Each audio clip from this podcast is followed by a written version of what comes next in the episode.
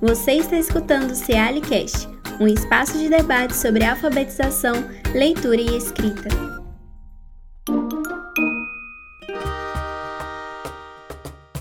Olá, eu sou Clécio Bunzen, professor do Centro de Educação da Universidade Federal de Pernambuco, no Departamento de Métodos e Técnicas de Ensino. Sou membro do CEL e colaborador também do CEALE. Neste episódio do CEALICast, vamos bater um papo sobre as práticas de letramento nas redes familiares em tempos de ensino remoto. Agradeço muito pelo convite do CEALI, porque é uma honra poder colaborar com mais uma discussão sobre alfabetização no contexto brasileiro. Para nossa conversa, convidamos com muita alegria a professora Kelly Souto, professora do Centro Pedagógico da UFMG. Kelly é pedagoga e doutora pelo programa de pós-graduação em Educação da Faculdade de Educação da UFMG. E sua tese enfocou as concepções de alfabetização e letramento nos discursos e nas práticas de professoras alfabetizadoras. Kelly, nós agradecemos muito por você aceitar o nosso convite. Tudo bem? Tudo bem, Clécio. Eu que agradeço o convite e poder estar aqui compartilhando as minhas experiências. Então podemos começar nossa conversa retomando aquele fato de que no ano de 2020 ele foi marcado, né, Kelly, pela pandemia do Covid-19 e por novos modos de ensinar e aprender nos contextos escolares. É, poderíamos até dizer é, que houve uma grande mudança nas rotinas da alfabetização, especialmente nas redes familiares das crianças brasileiras. Como você sabe, são tantas infâncias, tantas redes familiares muito diferentes e as crianças que vivem no nosso imenso território chamado Brasil, com suas complexas desigualdades sociais. Eu li recentemente um mini conto de Roberto Passos do Amaral chamado Isolamento, e o mini conto diz assim: Isolou-se com receio do Covid-19, foi contaminado pela solidão. Então, Kelly, a minha proposta aqui é começarmos discutindo um pouco sobre o que podemos chamar de práticas e eventos de letramento que ocorrem nas famílias, distanciando-se até um pouco do conceito de literacia familiar um conceito que tem sido proposto pela Política Nacional de Alfabetização, porque eu considero, e vários pesquisadores também no Brasil, uma perspectiva muito cognitiva e centrada em uma concepção homogênea de criança, de infância, de leitura e até mesmo de família. Pensar as práticas e os eventos de letramento familiares de forma contextual, histórica e situada nos permite refletir sobre como as diversas famílias e as diversas crianças e suas infâncias usam os mais diversos textos escritos em sua esfera mais íntima. Por isso que a gente chama de esfera familiar. Como temos uma grande desigualdade no contexto brasileiro, sabemos que nem todas as crianças possuem acesso e disponibilidade para usar o mundo da escrita. E se a gente pensar nas crianças em processo escolar de alfabetização, sabemos o papel da escola e da família em tal ampliação das práticas e dos eventos de letramento, reconhecendo que já acontece nos contextos familiares, mas também ampliando-os. Então, Kelly, eu queria muito conversar com você é, sobre esses processos. E, e, nesse sentido, pensando nos processos de alfabetização, gostaria que você nos contasse um pouco mais sobre como vocês estão realizando parcerias com as redes familiares das crianças para alfabetizá-las em tal contexto de trabalho remoto. Como as famílias estão sendo orientadas em relação às atividades de alfabetização? Bom, Clécio, nós sabemos da complexidade dos termos, né, alfabetização, letramento, especialmente quando eles consideram essa esfera familiar. Você iniciou aí dizendo de tão diverso, né, que é esse cenário das crianças brasileiras nas diferentes escolas, né, nos mais diversos lugares. E eu já vou pensar também dentro de uma sala de aula a grande diversidade que existe dessas experiências com a escrita e com a leitura que vem desse contexto familiar. Então, especialmente da minha prática, né, de uma escola que faz um sorteio para entrada de crianças, é, há uma diversidade enorme das experiências das crianças, elas não pertencem a uma mesma comunidade, estão situadas no mesmo bairro, elas vêm de diferentes lugares, com também questões socioeconômicas né, muito adversas. e isso impacta especialmente no nosso trabalho na sala de aula. Mas há um ponto que eu gostaria muito de destacar, é como que a escola interage com essa família, a ponto de conhecer as vivências que as crianças têm.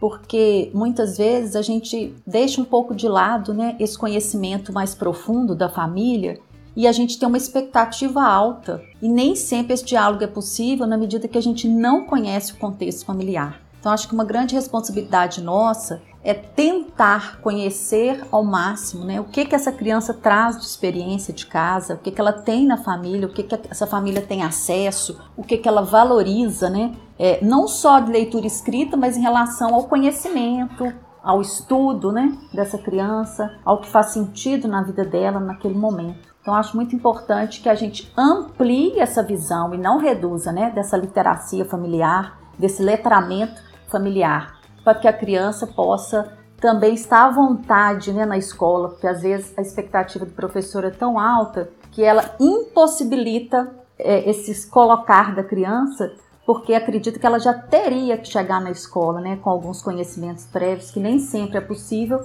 porque isso tem uma relação direta com as vivências que elas têm em casa.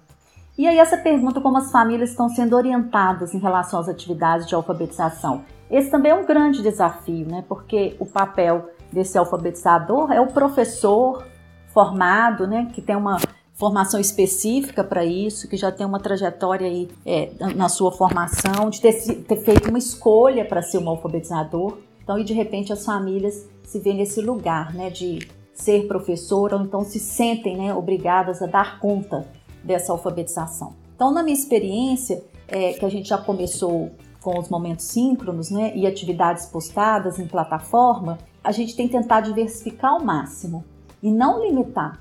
As práticas que a gente fazia na sala de aula, algumas elas tiveram que ser abandonadas, porque ela depende de uma intervenção do professor que tem um conhecimento. E outras a gente fez uma readaptação, criamos, né, em cima daquilo que a gente tinha. Eu vou dar um exemplo para ficar mais claro, por exemplo, que é o jogo linguístico. É uma atividade que a gente já fazia na sala de aula. Então hoje ela vai orientada por meio de áudio, é, tenta contextualizar o que nós vamos fazer. Primeiro vocês vão abrir a imagem da plataforma, ler o texto, ler o texto duas vezes, é, solicitar a ajuda de um adulto caso você não, ainda não leia. Então, tem atividades que estão exigindo uma certa orientação, muito cautelosa, porque nós temos que considerar também o tempo dessas famílias, nem sempre elas têm, nós temos muitos pais nesse momento que já estão trabalhando, né? As crianças às vezes ficam em casa sozinha, às vezes são levadas para casa dos avós, às vezes elas ficam com uma tia, com vizinhos.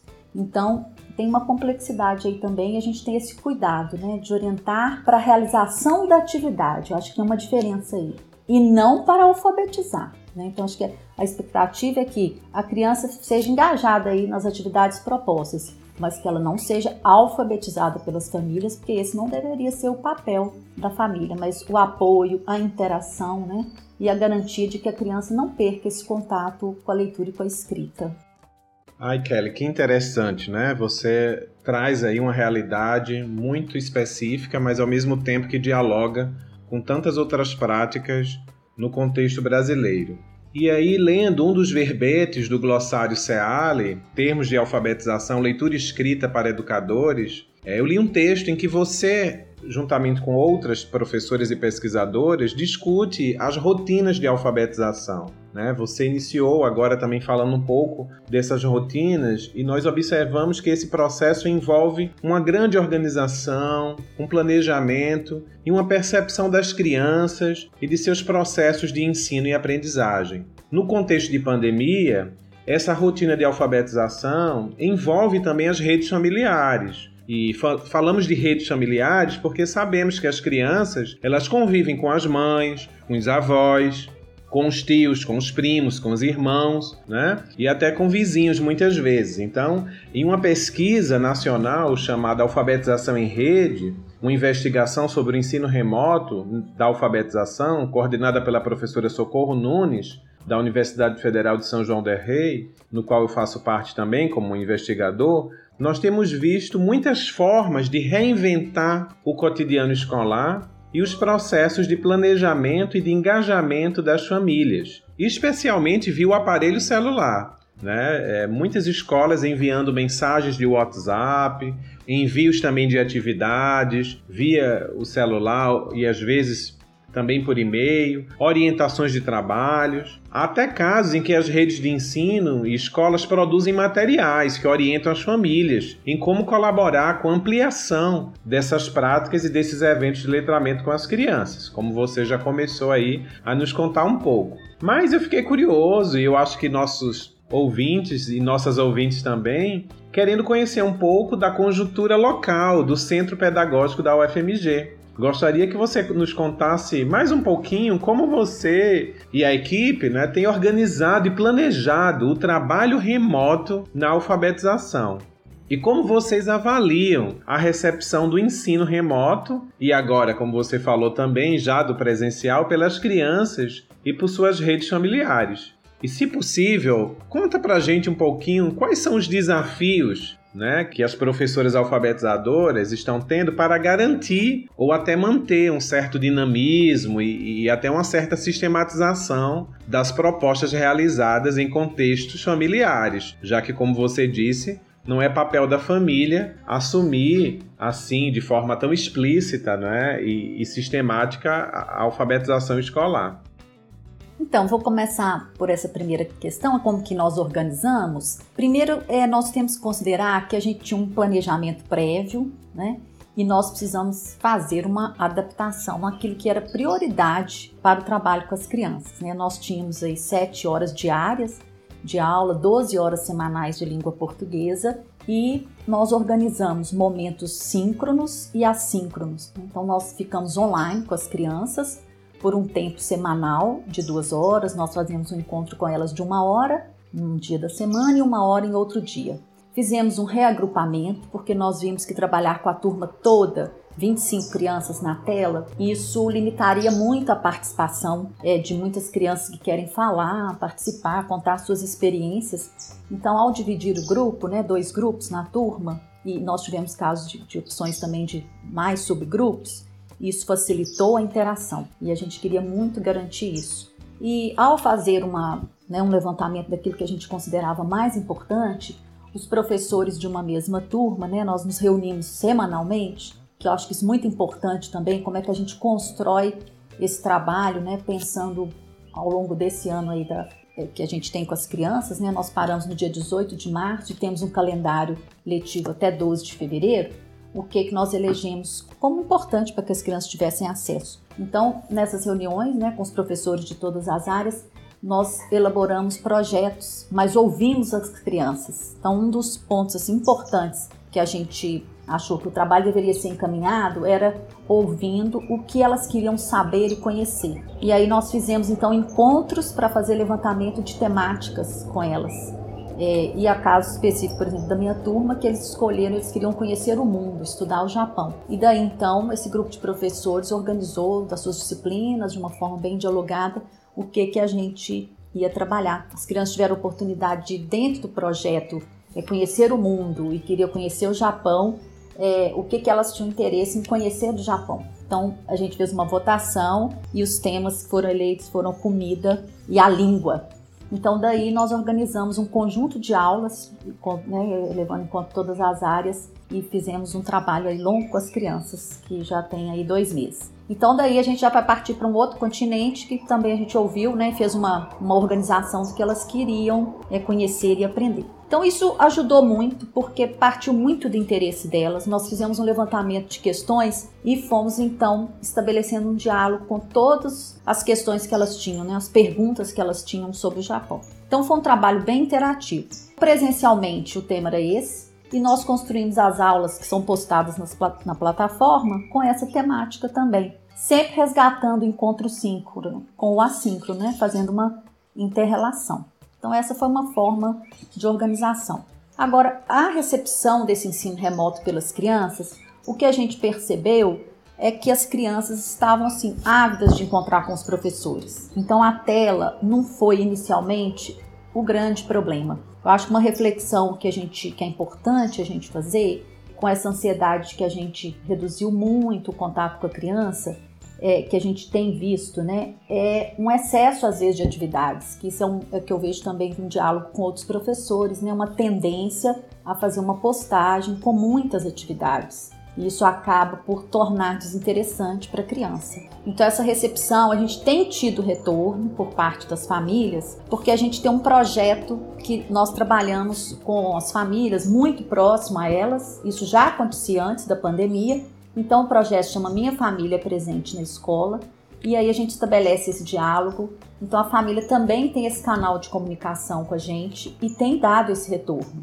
Outra coisa importante que a gente garantiu também foi a reunião de pais, que a gente pudesse apresentar essa nossa organização à plataforma, porque não é simples, né? A plataforma é para os pais que não tinham acesso às vezes até muito limitado com a tecnologia, a plataforma foi um grande desafio, porque a gente montou a sala na plataforma e de um modo que a gente achou que era bem acessível, com os projetos todos bem identificados, o dia das postagens também sempre semanal, bem organizado. E aí numa reunião de pais a gente viu que os pais tinham é, dificuldade de transitar dentro da sala, né, de reconhecer aquilo que a gente estava postando, a ordem, é, a sequência que era para fazer, eles pediram muito uma rotina, que a gente enviasse uma rotina para que eles seguissem. É, nós tivemos também uma indicação de que eles desejavam que o livro que fosse abordado e não atividades elaboradas. Então, assim, foi esse canal de ouvir as famílias que a gente conseguiu é, ir adequando, né? Nós fomos ajustando e hoje a gente está mais tranquilo. Assim, acho que o primeiro mês ele foi muito desafiador, mas a gente conseguiu ter esse retorno das famílias. Que bom, Kelly. Quanta riqueza né, você traz aqui para a nossa conversa, muitas contribuições. Eu tenho certeza que as suas reflexões nos provocam a repensar todo esse processo complexo de alfabetização, especialmente as práticas de letramento que ocorrem nas famílias, na escola, né? todo esse diálogo. Tal discussão provocada pelo CEALICAST nos provoca também a pensar a forma reduzida, né, como alguns programas da Política Nacional de Alfabetização, principalmente a PNA, têm atuado, né, distribuindo até livros sem qualidades literárias para que as famílias possam imprimir e nem sempre elas têm um impressor ou condições de imprimir e de fazer uma mediação adequada para as crianças. Como discutimos aqui, e seus exemplos são muito claros, Há vários outros aspectos em jogo, né, para compreender de forma mais sociológica e antropológica as crianças e suas redes familiares, né? Quando você traz o Japão, a, os interesses das crianças, a forma de agrupá-las no espaço síncrono nas atividades assíncronas, indicando com muita clareza e planejamento coletivo como as redes familiares podem ajudar nesse contexto, né? Por isso, a sua participação no Cialicast é de suma importância para conhecermos as diversas realidades, as conquistas e lutas por uma educação pública que possa ampliar e compreender as práticas de letramento que ocorrem nas famílias e, claro, também nas escolas. Eu passo novamente a palavra a você, Kelly, para que possa também fazer as suas considerações finais e complementar algo que não tenha sido aqui abordado. Eu gostaria só de destacar também que assim alguns projetos que nós já desenvolvíamos antes da pandemia, todos eles, né, que hoje estão, é, que foram para a plataforma, eles tiveram é, uma grande mudança para a gente atender esse momento atual. Então, por exemplo, a gente tinha uma prática de leitura literária, né, para essa garantia né, das práticas do letramento e da alfabetização, que nós tínhamos também um outro projeto que era leitura de poemas em sala de aula, e a gente tinha um saquinho de poemas. Então hoje esses projetos eles foram organizados na plataforma é, com a aba projetos e eles estão lá. Hoje nós postamos os livros literários, né? É, que é o sacola, que a gente tinha uma sacola, que a criança levava o livro para casa. Então, a cada 15 dias, nós postamos três livros. Aí também o outro projeto, que era o de leitura literária de poemas. A cada semana, nós também postamos um poema. Então, a forma que a gente também tentou interagir e assegurar, né, especialmente para aquelas crianças que têm um menor contato com a língua, né, com a leitura literária e com outros gêneros, nós garantimos esses projetos e colocamos ele de forma organizada. As crianças já tinham uma rotina com os projetos e a gente abre fóruns, então a gente tem uma diversidade também das tarefas, porque nós estamos numa plataforma que permite uma interação diferenciada, né? Então, às vezes, a leitura literária tem um fórum que elas vão postando o que, que, elas acharam do livro para fazer uma apreciação. Aí tem um outro projeto que é uma tarefa que ela vai postar alguma questão, por exemplo, que a gente pode ter colocado. Então, as formas de interação que eu queria destacar, elas precisam, ao meu ver, o ganho que a gente teve foi a gente diversificar